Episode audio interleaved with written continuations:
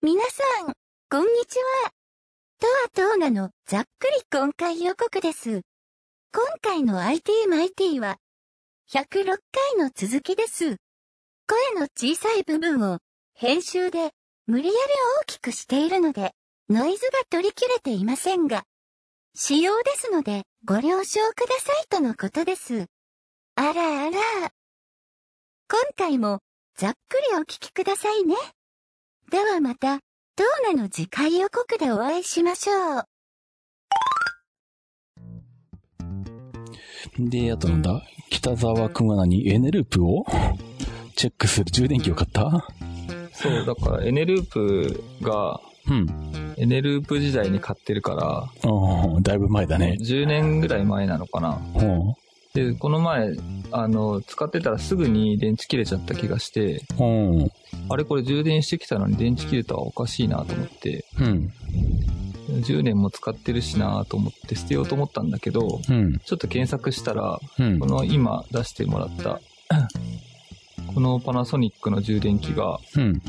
その、その電池が、こう、なんだっけうん。えっと、もし、過放電されてた場合は、うん。えー予備充電をしてから充電してくれて、うんフ。レッシュされると。うん。んで、えっと、あと、えー黄色が点滅してる場合は、もう買い替えがおすすめですと。おー、そういうのも出るんだ。うん。うんで、赤が、が点滅してると、もうこの電池異常ですからやめてくださいと。ほーん。それか、充電式じゃない電池を充電してますっていうことで、うん、うん。警告が出るっていうのへえ。この、えっと、LED でお知らせしてくれるんで、うん。これ早速今日届いたんでやってみたんですよ。うん。エネループ26本ほあったんで、う。うん。やってみたら、うん。あの、エネループとパナソニックはうん。 10年経っててもう大丈夫でした。あ、ほんと。全部普通に、えっと、緑ランプ消えるまで、100%まで充電できたんで、へえ。ようかったんんで。すけど、あの、東芝のやつ、はあ、はあは東あ。芝のやつ4本持ってて、うん。それ4本とも死んでました。そうか。うん。うエん。ネループすげえなと。同じ時期に買った。エネループのが先に買ったんじゃないかな。うん。まあ、あれだよ。重重放点回数何回までって いう、スペックが違ってたりするもんね。ものによって。うん。うん。うん。こうエネループが1900アンペア、ミリアンペアで、うん。東芝が2400ミリアンペアで、うん。東芝残念でした。で、パナソニックも2450ミリアンペアで、うん。それ、まあまだ大丈夫でしたね。うん。うん。で、そうそう、じゃあまだ使え、自分がただ充電忘れただけだわと思って、ああ、そういうことか。うん、まだ使えるなと思ったんですけど、うん。あの、な、エネループ使うためにすげえ金使ってんなと 思って。 3345円。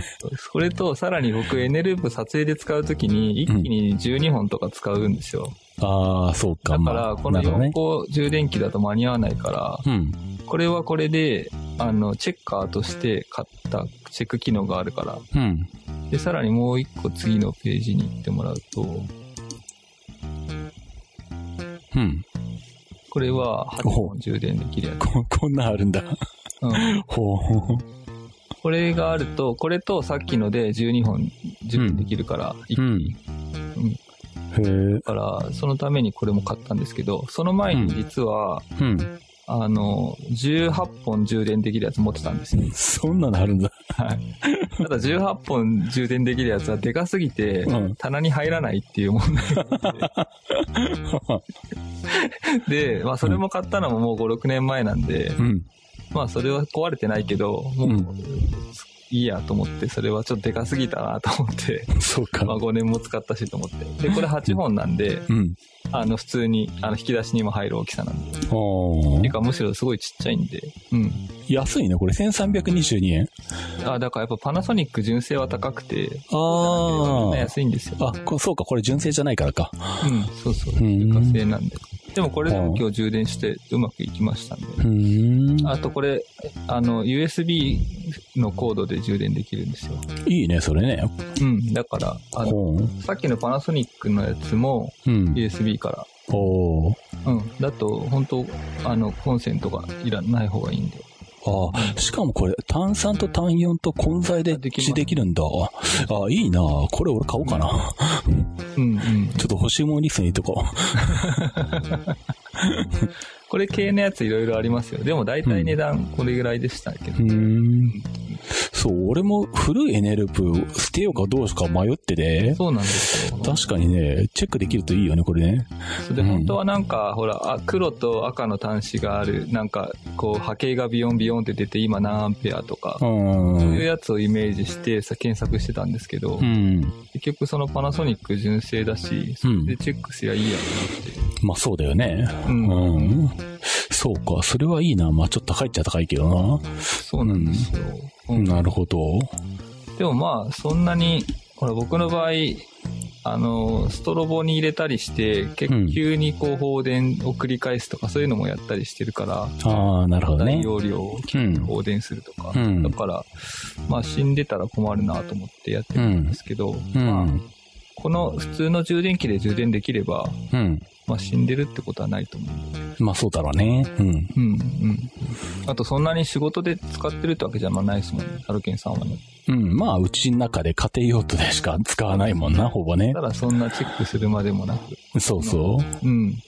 うメーん。ルでいいんじゃないかなと思います。そうだね。うんうん。いなるほど、そうか。や、ちょっとさすがにね、18本充電器はね、やりすぎましたね、旗から見たら、こいつは何をしてるんだって思われ る。何をするんだ、これでっていう。売るのとかいう感じになるよね。いや、でもあの、今ほら、モバイルバッテリーもあるし、うん。ビデオカメラのバッテリーもあるし、うん。あと LED ライト用のバッテリーもあるし、ああ、そエうレか。ベープもあるし、うんそ。のバッテリーを入れてるケースっていうのがあるんですけど、うん。それもう鉄アレイみたいなことになってま す。すんげえ重たいケースそうか。バッテリーが大量にいるのか。 ね。そう、それをこうあー何キロあるんだよっていうぐらいの重さになってるああ、まあそうだね。仕事上しょうがないね。そうなるよね。そうそう、バッテリーケースそうか。なるほどね。まあでもこれで、一応パナソニックのやつとこれで安心してまた、うエんネループの運用ができるなと思って。おーいいまあ10ね。年使えてればいいですよね。そうだね。うんそんな使えるんだなたこの4000円出すと、うんアルカリ電池何本買えるんだよっ て今安いから、 とは思いますまあね。けど。うんままああでも絶えずいつも新品を持っていけるって、充電満タンを持っていけるっていうのがメリッうトで。ん。そうだよアルねカ。リ電池だと半分減っててもそれ持っていかなきゃいけないから、そうだよね。予備の予備が必要になっちゃうそれはめんどくさいもんな、さすがにな。なんですよ。ううんんうん。もううちもだから使い捨て電池なんてほぼ使わないもんな。そうですよね、もううね。ん。うん。もう下手したらリモコンとかでもあの、アマゾンベーシックの単4とか入れてったりするもんね。うんうんうんそうなりますね。そう。うん。あ、そうだ。あんで、アマゾンで思い出したんだけど、あの、ほらうん、アマゾンフォトあ、はいはい。うん。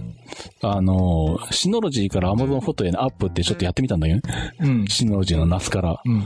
うん。で、とりあえずよくわかんなかったから、まあ、写真フォ、写真を入れてあるフォルダとは言いつつも、なんか余計なものとか、あとはなんか、なんか昔のアパチャライブラリとか、 なんかいろんなものが入ってるフォルダを指定して、あの、Amazon ドライブにアップするっていうアプリをシノロジーのナスにインストールして、うんで、アップしたんだけど、うん。まあ、動画とかも混ざってたらしくて、うん。結局5ギガでストップしてたんですよ。 もう、いか。やあ5ギガか、あの、うんあ容量がいっぱいですみたいな感じで、動画とか他のファイルが混ざってたんでビデオ。の方が入ってそうそうそうそうか。ううんん。うん。で、300ギガで何日ぐらい ?3、4日ぐらいかな。そんなかかってないからわかんないけど、2、3日かな。うん。どうだろう。えーっと、どんぐらいだ、どんぐらいだろうな。うん。でも結構 JPEG だから、枚数多いですよね、多分ね。300メガとかギガとか。ああ、まあ。モバイルローデうんータが多かったから。ああ、まあ、ローも入ってたっちゃ入ってたけどね、ローも JPEG も。うん。でも結構思ったよりかかりますよね、時間ね。そうだね、かかるね、やっぱね。う。うんん。まあ、で、結局なんだ。まあ、さっきちょっといじってはいたんだけど、一回動画を全部削除して、で、うんあと、シノロジーのアプリの中で、あの、画像とか動画とかを、あの、どんなファイルをアップするしないってチェック項目があるから、うん。今度は画像だけにして、うん。で、もう一回あの、アップをかけて、多分今アップしてるんじゃないかと思うんだけどね。あうん。ーそれは何、何、枚数で言うとどれぐらいとかわかりますざっくり。ああ、最初に出た時1万枚とか出てたような気がすんな。ああ、じゃあやっぱり3日ぐらいかかりますよね、多分ね。まあ多分ね。うう。んん。で、ちょうどその中であの、まあ、画像の中をい、の、まあ、画像のチェックリストのところをひ開くと、あの、細かい指定で、拡張子が全部、対応してる拡張子が全部出てきて、うん。見たら、やっぱり P、あの、フォトショップの PSD は対応してるみたいで、PSD は選択項目にあったよね。うん。うん。でも、あの、イラストレートの AI はなかったね。あ、そうですか。う。うんん。だから、まあ、フォトショップはいけるけど、イラストレートはダメってことなんだろうな、きっと。あーうん。まあでもそれで、ね、ナスからアップできて無制限にいけるんだったらもう、うん全部そこに上げれるものはアップしちゃおうかなとか、うん。今思ってんだけど、ああ、じゃあ今、まさにやり中ってことですね。そうそうそうそう。で、そのシノロジーか、シノロジーでそのなんか、うん。今の画像だけを選ぶとかそういうのっていうのは、んパソコンの中でみやるってことですかそうそう、ブラウザで管理画面が開くんで、うん。うん、その中そでれで、そうん。う、設定、設定っていうか、ブラウザの中で、あの、Windows とか Mac みたいなあのアイコンがあって、ダブルクリックすると開くみたいな、うん。インターフェースになってるもんで、パソコン扱うみたいな感じで、アプリ開いて、あの、ダイアログが出てきて、あの、設定していって、これで、あの、と適用ってやると、それで動き出すみたいな感じなるほど。で、あ、それはもうあとブラウザ閉じてしまえば、うん。勝手にやって電源るが。入ってるうん。うちはずーっとうシんノロジーがアップしてくれてるってことなんです、そうそうそうそじゃあ、僕は次はそれを準備しようかな。う。まあ、いろんなことができるし、うん。まあ、まあ、ふハードディスク2個入るやつが、ね、いね入れればね二重化されるし、うん。うん。さらにその後ろに USB でバックアップをと取ることもできるし、うん。あの、ギガファイル便みたいな使い方もできるんでしたっけ人にファイルを渡すときに。ああ、できる。 10ギガとかでも大丈夫ですかね。ただ、えっ、と、前使ったことあるんだけど、うん。ダウンロードが遅いって言われた。 ああ、それあるんですよね。まあ、うん、でもまあ、使えるのは使えるね。うんそういうやりあん方までりも。まあ、でかくない程度、1ギガ、2ギガぐらいだったら使って、うん。それ以上はまあ、しょうがないってことか。うんまあ、そうだね。まあ、俺とかなっちゃう。俺とかだともう、もはやあの、自分のレンタルサーバーにアップしといて、あの、FTP でアップして、そっからあの、何、ダウンロードしてくださいに、のが一番早いんで、この間も結局、うん3ギガぐらいお客さんに渡す必要があって、うん最初何でやろうかなとかいろいろ考えて、あの、なんだあの、アップルのメールドロップで送れないのかと思って、ね、やってみたら、あの、うん。何しばらく時間かかった後に送れませんでしたとか出てくる し。ワンドライブでやろうかと思ったら、あの、なんだ俺はワン、あの、ワンドライブはまあマイクロソフト365の契約なんだけど、うん。あの、ビジネス版で契約してるから、ワンドライブ4ビジネスになってるんで、うんうん。なんかあの、このドメインじゃ送れませんみたいなこと言われて、あ、そうなんだ。あとワンドライブってもともと全体的に遅いですよね。ああ、まあ、そうだね。そんな早くはないね。うん。だから、さすがにドロップボックスみたいにいかないなと思って、もういいや、めんどくさいから、レンタルサーバーにアップして普通にダウンロードしてもらおうと思って、それでやったら一瞬で終わったんだけど。えー、え、えっと、それは、は僕今、タロケンさんにお願い、桜インターネットでしたっけ、僕。うん。で、なんかその借りてるサーバーみたいなところうん。をもうちょっと容量増やして、うん。そのなんかやり取りすればできるっていうことなんですかまあ別に容量増やさなくても、100ギガぐらいなかったっけあ、あるんでしたっけ、僕。うん忘れたけど、多分あるんじゃないまあ別に20ギガとか、そんな少なくないよな、多分桜インターネット。まあわかんないけど。うん。うん。まあそこの容量分は別にアップロードできるんでそう。なんだ。あーただ、あの、FTP ソフトでアップアップロードしなきゃいけないし、あの、ダウンロードリンクも自分で、あの、何いや、ホームページで、あの、リンクを書くみたいに、あの、え何あー ?URL を書かなきゃいけないので、ここからダウンロードしてくださいっていう。うん。その辺が全部あの手作業で分かってないといけないわね。そうか。じゃあやめとこ う。なるほど。なんか、うん。まあ、グ Google ドライブか、うん。容量が少なければ、まあ、無料版でしかやってないから、うんド。ロップボックスかなんだけど、うん。結局15ギガぐらいとか、フああ。ァイル送るときに、うん。結局ギガファイル便が一番早いっていうか、てうん。なんていうか、使いやすいんだけど、うんあの広告がいっぱい出てくるのがちょっとやっぱ嫌だよねっていあう。あ、そういうことか。まあ、Google ドライブにお金払えばいいのかな。ワードプレスでそういう簡単にアップロードしてダウンロードさせられるプラグインとかないのかなひょっとしたら探したらあるかもしれないけどね。俺も探したことはないけど。そこでできたらいいですね。そしたら自分のサーバーだから早いはずだもんね。そうですね。うん。ちょっとまあ、それは後で探してみようかな。ああ、僕もちょっと探してみますか。うん。どうせホームページの、なんていうの、もう少ないから僕の場合情報が。うん。だからめちゃくちゃ空いてますからね、多うん。う分。ん。全然使ってないからな。うん。そう。そう、あとその Amazon 関係で今、今ってか前からまあちょっと気になってはいるんだけど、あの、まあ Amazon グレシアうん。うん。まあ前も北沢くんとあの、どっかの展示会に見に行った時にあのうん、やってたけど、はい。あの Amazon でデータをこうクラウドで預かってくれて、しかも低料金ってやつうん。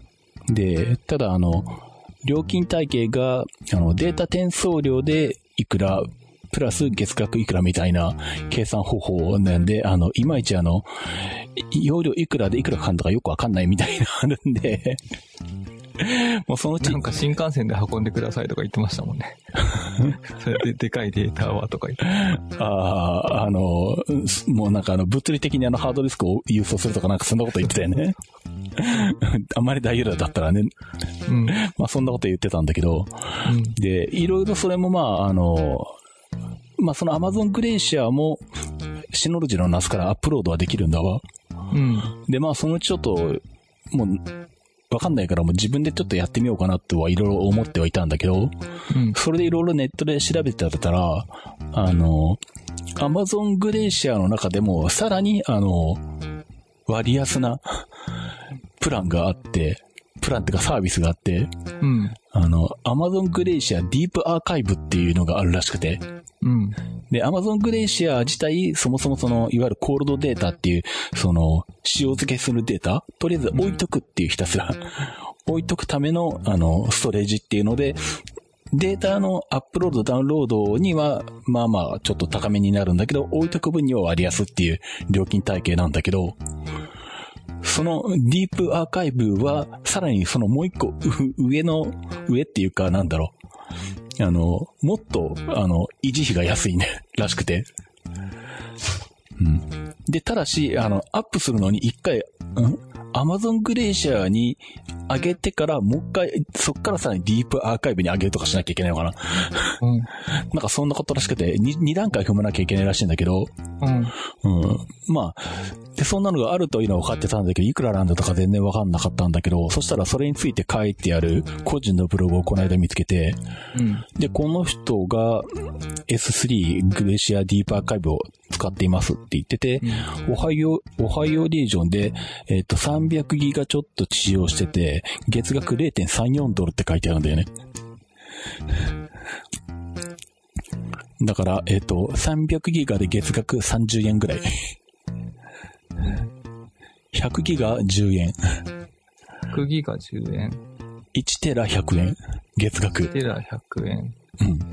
うん。うん、うん、うん。安い。うん。 1テラ、10テラ。なんか8テラでも800円とかだよね。月額。うん。1000円、2000円。2、3000円払えば全部いけるな。うん。ああ。まあでもそうか。北沢君だと2、3000円いっちゃうのか、月額で。うーん。そうか。そうですね。確実に16以上はあるから、32ぐらいあるかもしれない。ああ。まあでも、この前まで借りてたレンタル倉庫6000円だったんで、そっか物。理的なレンタル倉あ庫。ははは。そうそれか。と比べたらまあ安い。うん。うん。うんで、まあ、これに上げ、上げてしまって、まあ、本当に置いとくだけで、まあ本当にうん。うん。あの、手元のデータが壊れたりとか、うん必要になった時は、あの、多分ダウンロードして手元に来るまで、多分数日かかるかもしれないけど、ひょっとしたら。うんうん。うん。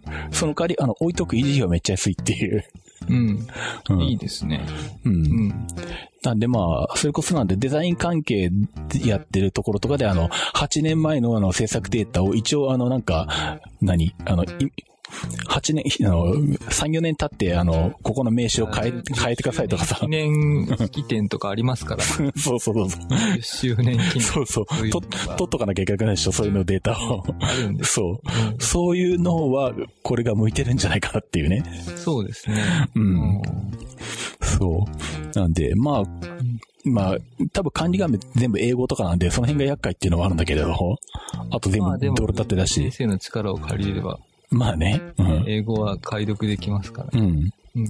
なんで、まあちょっと俺もこれ自分でやってみようかなと思うんだけど、これで、まあ割と良さそうだったら、まあちょっとお客さんにもちょ、っとしし明細のところ、ちょっと聞き明細かそ。のところ。これか。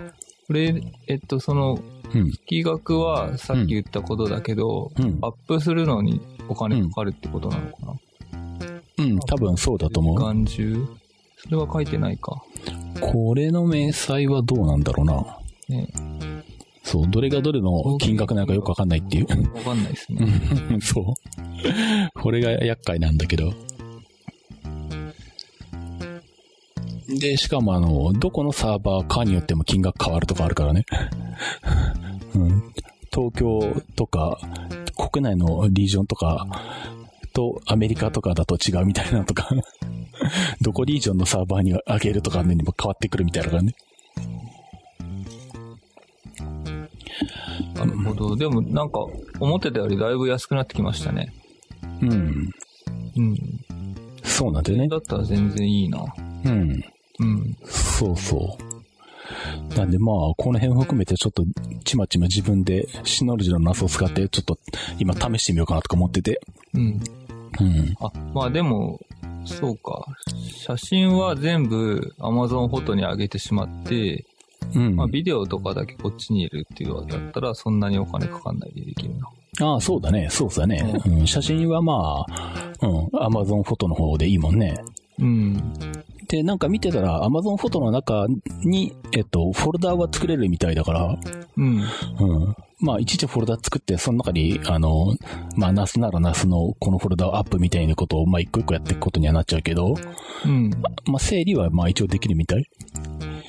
まあそうですね。まあでも、Amazon の方は、あ、うんフォトの方は、うん。もう写真だけどんどんどんどん入れちゃって、多分、うん。撮影年月日は、あファイルついてると思うんで、あ、ああ、そうだね。日付別は出て出てたもんね。うん。うん。だからそれで検索していけば、別にフォルダーとかも分けてなくても、そっかそっか。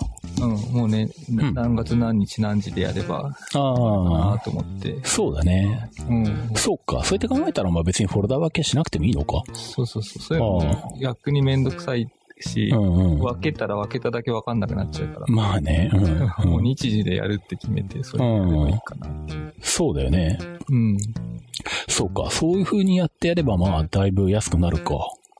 うん。うんそうですね。そうか。もう使うか使うか分かんない。あの、うん。体操のデータがあの8テラのハードディスクに入ってんだけど、全部上げてやろうかな、ここに。そうですねもうその8テラ使いたいんだけど、このハードディスクとか思ってんだけど、この間から。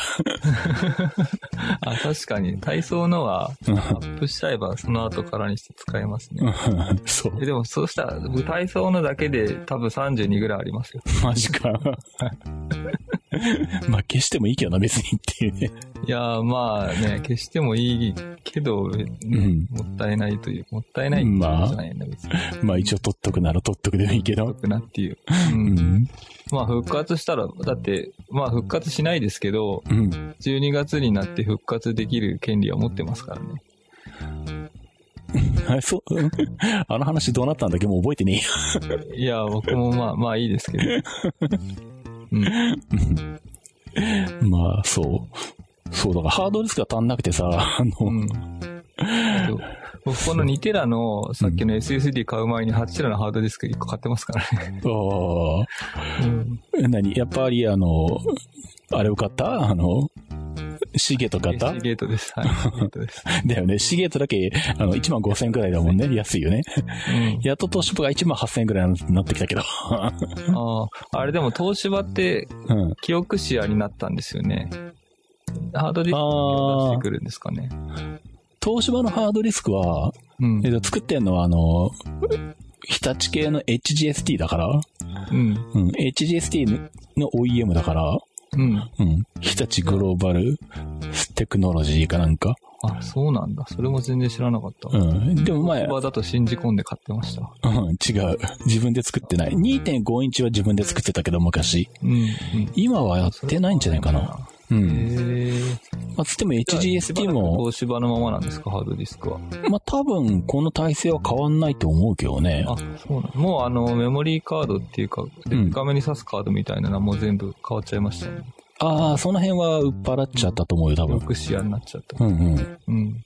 そうそう。えーあとちなみに、ちなみにあの、家電部門もあの中国のメーカーに、あの、売却してるからね。 あ、東芝ですか。そう。えー、うんあの、東芝のエアコンとか、あの、うん見てみたら、あの、なんだ、中国、中国のなんか美化集団かなんかよくわかんない名前の メーカーが、あの、部門ごと丸ごと買収してたから。あ、そうなんだ。だから、と東芝ブランドで出てるけど、あの、中国メーカーっていうね。前買った洗濯機どこのメーカーだったっけな。それでかな、もしかして。ああ、俺もあれだよ、あの、年末に買った、あの、うん。洗濯乾燥機は東芝だからね。見てみよう。ビートウォッシュってどこのやつだったのビートーショーは日立。あ、あ、日立だ。じゃあ違うか。うん。日立は日本製なのかな日立は、家電は、うん、日立の洗濯機はちゃんと日立が作ってる。あ、よかった。うん。まあ、インタが悪いんだかわかんないけど、中国製品ばっかり買ってるから。うん。うん。その辺はいいけどね。うんうん、なるほど。わかりました。まあ、でも、シーゲートさんにお世話になってます。前は、うんウ。エスタンデジタル買ったり、シーゲート買ったり、東芝買ったりしてたんだけど、うん。ウエスタンデジタルはそのリストから外れ、ほ東芝とシーゲートう。うん。交互に買ってる感じだったんだけど、ほう最近はシーゲートばっかりになっちゃっあ、本当た。うん。そうか、俺は未だにシーゲートは避けたい方だから、そっか。あーまあでも、壊れた、僕の持ってた中で唯一壊れたのウエスタンデジタルが1個だけで、あ、本あと当はまだ壊れたことはないかな。へえ。うん。うちはあのーまあ、多分アップルがシーゲートばっかり使ってるせいだと思うんだけど、うん。あの、ことごとくハードディスクが壊れたって言ってた Mac の中開けると、あの、うん8割ぐらいの確率でシーゲートが出てくるもん で。しかもあの、大体あの、全部同じ変わり方をしてるみたいなね。あー。 やばいな。そう、バッファローとか IO データとかでもあの、壊れたって言ってデータ復旧頼まれて、中開けたらシーゲートっていうパターンが非常に多い ので。まあ多分あの、安く出してるから採用されてる率が高いんだろうけどさ、きっと。うん。うん。なのであまの、この前、えっ、と、古いデータ欲しいって言われて、あ、うん、で、コピーしてるはずだったのにされてなくて、うん、じゃあ大元を辿っていこうと思って、うん。 2005年ぐらいのハードディスク、おう動きましたよ。動いて中から出てきました。 データがマジ。か、マジか。うんすげえな。あ、よかったと思って。うん、 2015年前か。そうですね。動きましたね。1テラだったか、そんな、おーそのぐらいのやつでしたか。うんすごいな。入ってました、データが。奇跡的に生きてたっていう。 だから、捨てらんないくてハードディスクが20個も30個も。 で、アマゾンにあげちゃえば、その古いやつを捨てて、うん。まあ、もしコピーし忘れてても、アマゾンに取りに行けばね、1個2個のデータダウンロードするぐらいだったらね、うん。いいですもんね。まあそうそうそうそう。うん。うん。まあそんな感じだよね。ちょっとその辺をやってみようかなと思って。いいですね。これだんだん安くなってきて嬉しいですわ。うん。助かるよね。であの、うん、現実的な値段になってきましたね。うん。ただこれ一回や始めちゃうと、もう一生払い続けなきゃいけないってことですもんね。まあそうだね。それはちょっとどうかなって思っちゃうんだよな。あの、物理的倉庫をうん。 3年借りて、この前全部撤収してきたんで、うん。 6月で辞めたんですけど、うん。そういうことがもうできないですもんね。まあ、そうだね。テープ、テープのやつ、富士フイルムの。うん。あれは自分で買った折には全部じゃあダウンロードしてきてもう一回入れるかとかそういうことになるのかな。 いやでも上げたデータはもう全部ダウンロードするっていうよりも、やめるんだったらもうそこで全部処理してくださいっていう話になりますよね。まあ、解約したらまあ消されるんじゃないだからその解約する前に全部回収したいって言ったらすごいお金かかっちゃうのかまあ、ダウンロードはお金と時間がかかるかもしれない。 全部まとめてやったら。う1んテラ分とか。うん。うん、それはあるかもしれない。それだったら、もうずっと3000ずつ払い続けてた方がいいってことになっちゃうね。ああ、まあ、可能性はあるか。一生払うってことだよね。まあ、だから、この、うんアマゾンのこのサービスに対抗して、他のところがもっと安いっていうサービスをまあ確かにね出してくるか、まあ、もしくはまあ、アマゾンのままなんだけど、アマゾンがこれをさらに、あの、割り、割引っていうか何、料金設定が安くなってくって可能性はあるから。うん、でもそれは、あの、ハードディスクが、うん。いつも1万5000円ぐらいのを買っているのに、うん2テラになり、4テラになり、ああ、そうそうそうそテラうに。なりってなったのと一そ緒うの現象。そうそうそうそう。そういうこスピとー。ドで安くなっていくってことです。多分、そう、そういうことだと思うけどねう。ん。うんなるほどう。ん。そうかまあね。まあ、どっかのタイミングでやんなきゃいけないですね。まあ、そうだろうね。うんう。うんん。まあ、あとはもうあれなんだろうな。お客さんに対しても、もう何年は持ってますけど、それ以上はスキャナー消しますっていう。あ、もちろん、それは、うんそれはもともと、まあ3年か5年ぐらいっていうのは、うん。なんとなくはあるんですけど、あそれあとは別に自分で持ってたいっていう気持ちっていう。ああ、まあね。うん。まあ、それはあるよね。う。うんん。そうなんだよね。うう。んん。まあ、その辺も、ちょっと探り探りだな、この辺は。そうですね。うん。で、あと、うーんと、え、何ウェブカムにできたのかソニーが。 ああ、そう、タロケンさんが、うん。なんか、カメラ、うどんう。しようかなって言ってましたよね。その外につけるカメラ変えようかなとか。ああ、そうそうそうそう。あのーね、中華製のあの監視カメラプラスシノロジーだと3秒ぐらいに一瞬止まるみたいなね、3秒ごとに。うんうん。そう。で、まあ、できたらまあそれをなんとかしたいなとかいうのもあるし、あと夜の、く夜暗くなった時でももうちょっと画質なんとかなんないかなとかいうのもあり、そしたらなんだ、今、あ、全然使ってなくてヤフオクに出そうかなと思ったら、アルファ6000を使ったらいいのかと思ったりとか、うん。まあそうするとまあパソコン1台いるけどその代わり、う、うんん。あ、シノロジーじゃなくてパソコン経由していくことになるってことな。そうそうそうそう。うん。シノロジーができてんのは、あの、監視カメラの方の共通企画のオンビフっていう企画があって、その企画でデータを受け取って、シノロジーが YouTube にアップしてるもんで、それが普通のデジカメとかでは使えないから、そうするともう普通に HDMI で出して、HDMI でパソコンで受けて、そこから YouTube に投げるしかないんだよね。ああ、そういうことか。う。うんん。あと、その、アルファの6000の場合は、うん。連続運用してるとあっちっちってなって、あ止まっちゃうのがあるかもしれないですね。あ、そうだね。あ、6000、6300か。うんうん。熱暴走。うんうん。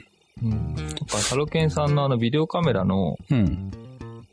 あの、あ、でもビデオカメラこれ対応してないのか、このソフトは。下に対応機種って書いてありましたね。スクロールすると。ああ、そうなんだ。うん、これで、サイバーショット。あ、ないか、ビデオカメラは。うん。ダメか。あの、あ空う間ん手ブレ補正のカメラでやったらどうかなと思ったんですけど。ああ。まあでもちなみにあれももう全部売っ払っちゃってもうないけどね。 ああ、そうなんですか。そういうことか。しかも壊れたし。ああの、ジャックが壊れたってことですよね。うんいや、で逆に言えば、す例えばこのリストにあるカメラの中で、うん。安くて比較的熱とかがこもらないやつをあえて買って、そいつでやるっていうのもありかとか、 逆に考えたりとかさ。どうなんですかね。あ、うん。あとは、まあ、その、外に向けてるから、防水を考えなきゃいけないんだけど、あうーん。って考えたら、なんだ、ペンタックスとかにすれば、防塵防的だよねとか。あうん、そっちの方がいいかもし れない。そうあ。 むしろそういうところから考えていった方がいいのかと今か思ったりしてるんだけどね。そうなんだろうな普通に、なんか熱暴走はうん。 4K とか撮ったら熱くなるじゃないですか。うん。 HD だったら別にそんなに熱くなんないのか なああ、まあ 4K で撮れるなら撮りたいっちゃ撮りたいけどね。あーでも無理ですね。4K は全然無理ですね。 そうか。 30分もできないと思う。マジか。アルファ9でもう、ん。うん、30分したらボディ触れなくなっちゃうぐらいになる。 もうそしたら iPhone でやった方がいいみたいなことになるのか。結局だからこのアプリなんですかってことだ。 まあ確かに、 うん。そういうことになりますね。そうか。じゃあずっとあの窓から iPhone ぶら下げて外に向けとくのか。 7、セブンでいいんじゃないですか。売っ払う前に。 セブンでやってみる。でも画質がちょっと良くないのか。防水じゃ、防水じゃないからな、セブンは。あ、そう か。でもちょっとここに書いてあるカメラ、うん。下の方のサイバーショットとかはちょっとよくわかんないけど、ああ、RX とかね。うん、どうなんだろうね。アルファ系のはちょっと難しそうですね。連続でずっとやるっていうのは。うん。あ、そっか。7S、ただの 7S とかにすればいいね。でも、まあだいぶ古いカメラだから無理だよな。ああ、まあね。うん。なるほど、そうか。まあやっぱさ、一眼でやろうとするとやっぱ熱の問題があるよね。すが一番大大変ですね。なんかだよね。ね。うん。そうだよね。そうか。僕はもうこのソフト出て、うん。 なんかソニーからメールが来て、うんウェブカムできるようになりましたって言って開いて、速攻開いたら、はいうん Windows しかできません。なるほどね。はい。そうだったね。なんだよ、と思って。そうか。なんで一緒に出さないのかな。なるほど。まあ、そ、うん、Mac 版も頑張って出してほしいよね、そこはね。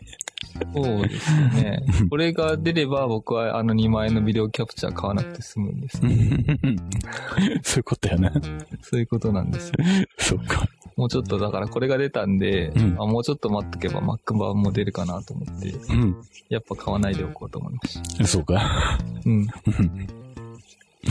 もうじゃああの、ソニーにあの、祈ると。そうですね。うんもう結局でもソニーのイメージングエッジのうん。ソフトが起動しない問題は、おうあの解決できませんって言われて、あ、そうなのか。うん。うん。なんか、いや、解決できませんってか、最初相談した時は、うん。いやその症状いろんな人が出てるんで、うちも解析してるんですって言われて、うん。で、大多数の人は、あの、ドロップボックスと、うん。えっと、Google ドライブのうん。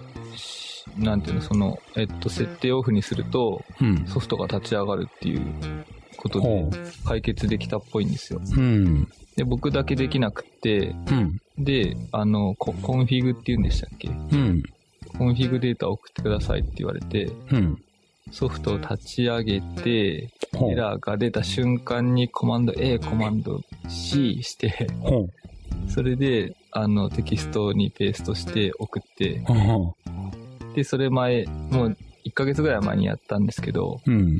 最近また連絡が来て、うん。すいません、やり方間違えてたみたいで、もう一回やってください、みたいなことでほう。言われて、ほう。で、電話でこう、やり取りしながら、それをもう一回やって送ったんですけど、うん。結局、うん。他の人たちもみんな解決されてて、ほう解決できてないの北澤さんだけなんで、ほう。あの、北澤さんの Mac の固有の問題だと解決できない可能性が高いですとか言われて、ほーん。じゃあ、なんかのソフトと、バッティングしてう、たのかなんっていうことかね。だから、それだったら僕が一回クリーンインストールして、うん。一個ずつソフト入れ直していけばうん。解決できるのかなと思ったんですけど、うん。それで解決できなかったらすげえ手間じゃないですか。何十個もソフト入れ直してとかになっちゃうと。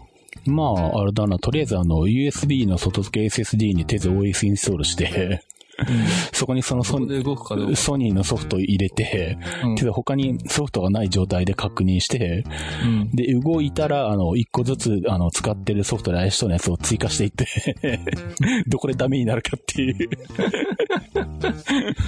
うーいそんな風かやそもそもそれを、あの、やろうと思ったのも、うんウェブカムとして使うときに OBS で、うん。あの、その、ソニーのイメージングエッジが動けば OBS で、うん。こう、ズームと連携できる、うん。書いてあったんですよ。うん。どっかのページに。うん。それをやろうと思ったらイメージングエッジが動かなかったんで、うん。それもウェブカムにしたいと思ったから、うやりたんか。ったのに、そうか。それもダメで、うん。もうダメで、 あれもダメで、ウェブカムがうまくいってないです。そうか。なるほどね。まあまあ、しょうがないです。うん。そう、まあそれで、その、いろいろやりとりしてたんですけど、うんそれとは別で、α9 のうん。が壊れたと思って、ほう。あの、マイクロ USB 挿すところのうん。接点が、うん。あの、えっと、あ、そうそう、それそれ。あの、えっと、コード挿したままなのに、カメラが通信切れましたとか、繋がりましたとかなるような感じうん。になってて、うん。おかしいなと思って修理出したんですけど、うん。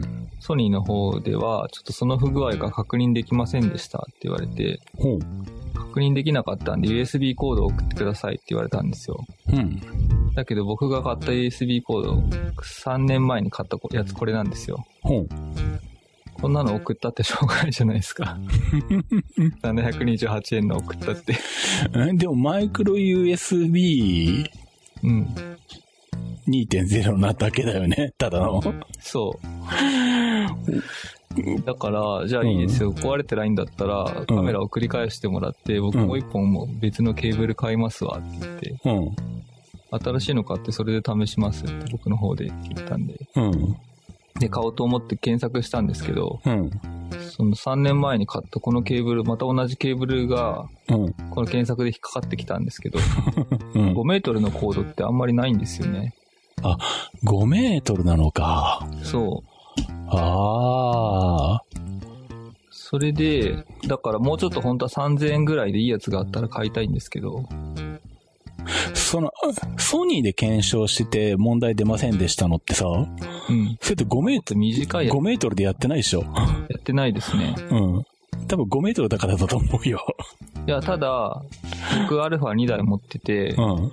1台はうん。正常に5メートルでも繋がるんですよ。うん。で、今修理出したやつも、ちょっと前までは5メートルで正常に繋がってたんですよ。うん。うん。結局その、ケーブル長が長くなればなるほど、減衰するから、信号が。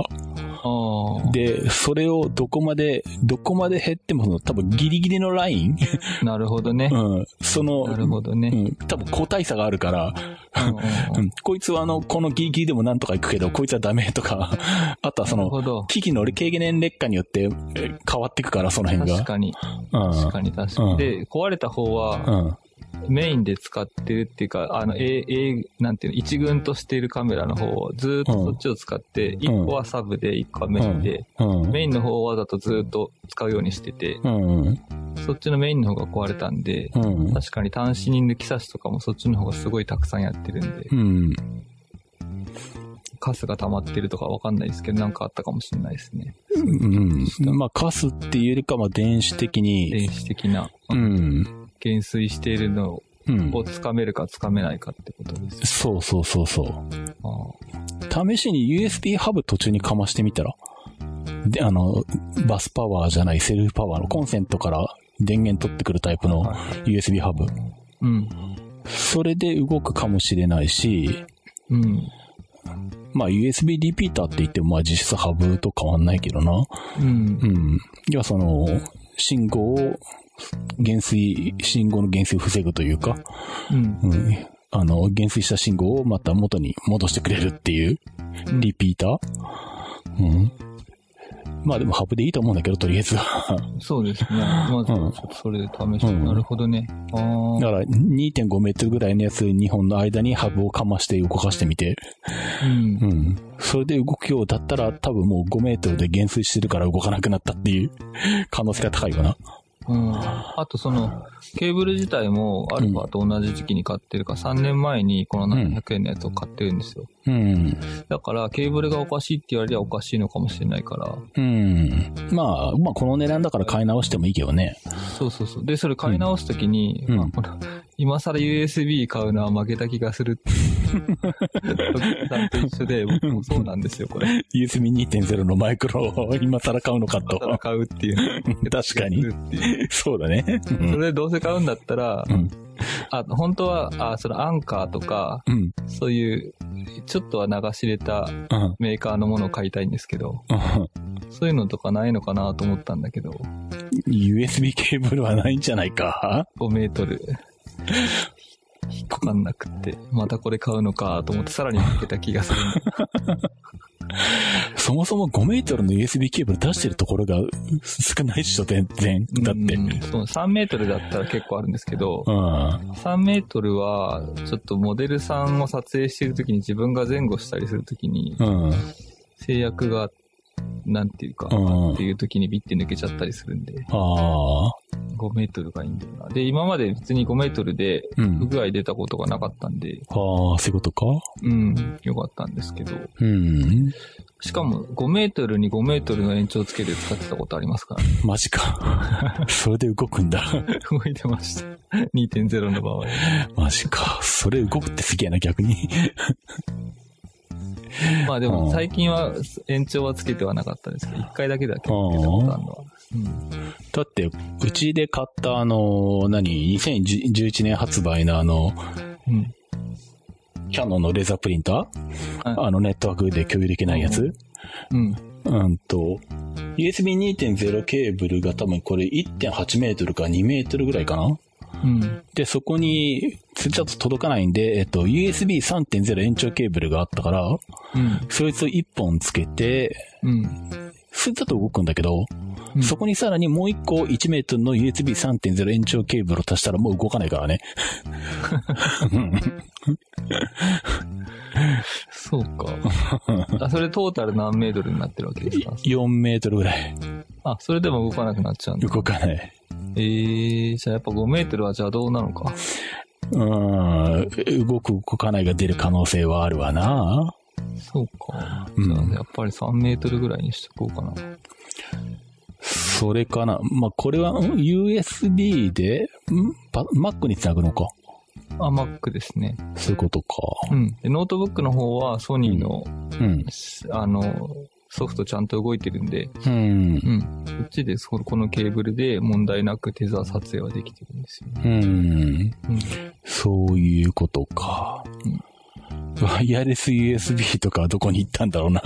一時そんなことです見か、それは。え ?USB が途中で無線にできますせ企画え、そんなのある んですかあるっていうか、昔はなんかそんなのを開発してますみたいなニュースをちょくちょく見かけたんだけど、いつの間にか聞かなくなってしまったワイヤレス USB。ああ。まあでも、本当は iPad とかだったら、うん。あの無線でできるんですよ。飛ばせるんですよ。ああ、そうか。うん。Mac に無線で繋がんないんですよ。なんでやねんって話なんだうーん。まあ、そうか。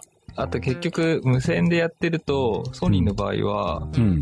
画面出すと無線が一回切れちゃうんですよ。んあの、えー無線で iPad と通信しながら撮影してるじゃないですか。うん。で、あ、設定変えようと思ってメニュー画面ピッと押すと、うん。通信が切れちゃうんですよ。あ、そうなんだ。だからそれで設定を変えて、また撮影しようとした時にはもう一回繋ぎ直さなきゃいけないんで。ああ、めんどくさいね。そうなんですよ。うんそれがケーブルだとそういうのは煩わしくなくて、う。いうんんで、うん。まあそれがケーブルのメリットかなと思って、ストレスなくであきるっていう。あ、そういうことか。まあ、コードがストレスにはなってるんですけど。うん。うん。まあ、どっちもどっちっていう状態なんで。うん。ん ?Mac につないで、うん。で、撮った写真のデータをそのまま直接 Mac に送ってるうん。それで、うん。まあその時はその場で見るだけなんで、JPEG のうん。ムーガサイズぐらいのやつを送って、うん。で、その場でプレビューみんなで見てっていう感じです。ああ、そういうことで、カか。メラ側にはローデータが、うん。あの、うん。残ってるっていう感じで。うん。うん。そういうことか。うん、で、そのソフトが Mac 版か Windows 版しかないよと。えーっと、うん、その、えーっと、ソニーのソフトうん。、で、USB でつながるのは、う。うんん、Mac 版か Windows 版ですね。うん。、で、iPad の方は、うん。えーっと、通信でしかできない。Wi-Fi か Bluetooth か忘れたけど。うん。で、ハッセルブラッドとかのカメラは iPad とかとも有線でつなげるやつもあるんですよ。ああ、そういうことね。そっちの方がいいじゃんと思うんだけど。まあ、そうだね。そうか。いろいろね、んなかなか使い勝手が難しいんですけ Mac じゃなくても良ければ、ど。うん。とりあえず Windows タブレットとかをポケットに入れてそこに繋いどいて、 うん。 Windows の中でそのソフトを動かして、とりあえず Windows タブレットの中にデータが配電してとか思ったんだけど、したらそもそもあの、繋がってなくても、あのね、離れたところと繋がってなくてもいいじゃんとか思ったんだけど、うんうん。うえっと、タブレットに、んうんだかタらブそレうットと無線で通信をして、うんいや、違う違う違う違う違う。うんあの、Windows 10が動くんタブレットっぽいノートパソコンあるじゃんね。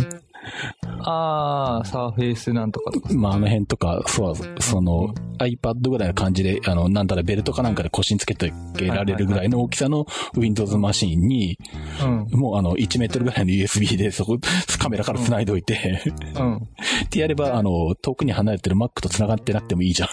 実質、ワイヤレスみたいな感じで動くには邪魔にはなんないじゃん。うん。うん。まあ、そういうのが活躍する場面もうん。あるかもしれないですね。うん。うん。いや、そういうので、とりあえずそこは Windows でしのぐみたいな、うん。うん、のはありかと思ったんだけど。なるほど。で、そこから Mac に持ってきたいんだったら、まあ、何なんかしらの方法で Mac に移せばいいっていう。まあ、あとその、テザー撮影するときっていうのは、うん。結局いろんな人でみんなで見見るっていう環境なんで、ああ、そうか。うん。だから、まあテーブルの上に iMac なりが置いてあって、まあ、ん置いてあってう、ん。離れて撮って、そこに戻って、んみんなで確認するみたいな感じで今うん。やってたんですけど、うん。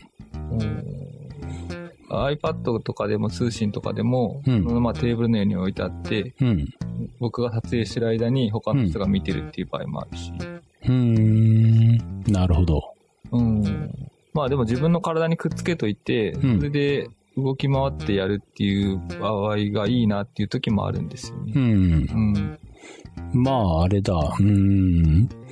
やろうと思えば、その、腰についてる Windows タブレットから、と、Mac でネットワーク共有させて、 うん。 Mac 側でも見れるみたいな。うん。まあでもある程度 Mac 側でマウス操作ぐらいしなきゃいけないかもしんないけど、まあ、できんことはないような気がするな。 うん。まあ、あの、難しいですね。簡単、簡単にやる、できるようにしろって言われたら難しいけど。 しょあうあがないからいいですよ。僕も負けた気になってこのケーブルをまず買います。そうか。うん。なるほど。あーまあ、しょうがないですね。うん。あ、それで、そんな話をし、あの、ソニーの人としてたら、うん。あの、結局、USB の差し口はう不ん。具合が見つからなかったんですけど、うん。シャッターが壊れてますって言われて、シャッターシャッターを押すボタンが、ほん。